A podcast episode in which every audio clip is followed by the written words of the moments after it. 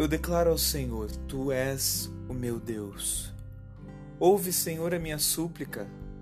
Ó soberano Senhor, meu Salvador poderoso, tu me proteges a cabeça no dia da batalha.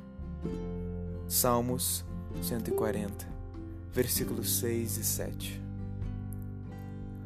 Fala, meus queridos, como é que vocês estão? A graça e a paz do nosso Senhor Jesus.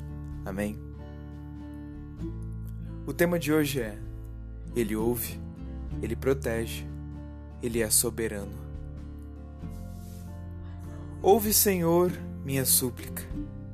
Certa vez, um grupo de intercessão, um irmão orou: Senhor, nós não precisamos que essa oração passe desse teto, pois o Senhor está aqui. De fato, Ele está aqui e não devemos ter dúvidas. Deus sempre ouve as nossas orações Apenas uma coisa deve estar em nosso coração: é que nem muitas vezes as respostas não estão alinhadas com os nossos desejos. Mas devemos estar prontos para essa realidade e reconhecer que Ele sabe o que faz, pois Sua vontade é boa, perfeita e agradável. O texto revela que o Senhor protege sua cabeça na batalha. Interessante em todas as circunstâncias de salvamento, tanto em terremotos ou em guerras, há sempre preocupação com a cabeça, pois é onde um ferimento pode ser fatal ou trazer traumas irreversíveis. Portanto, trata-se de proteção do que é essencial para continuar.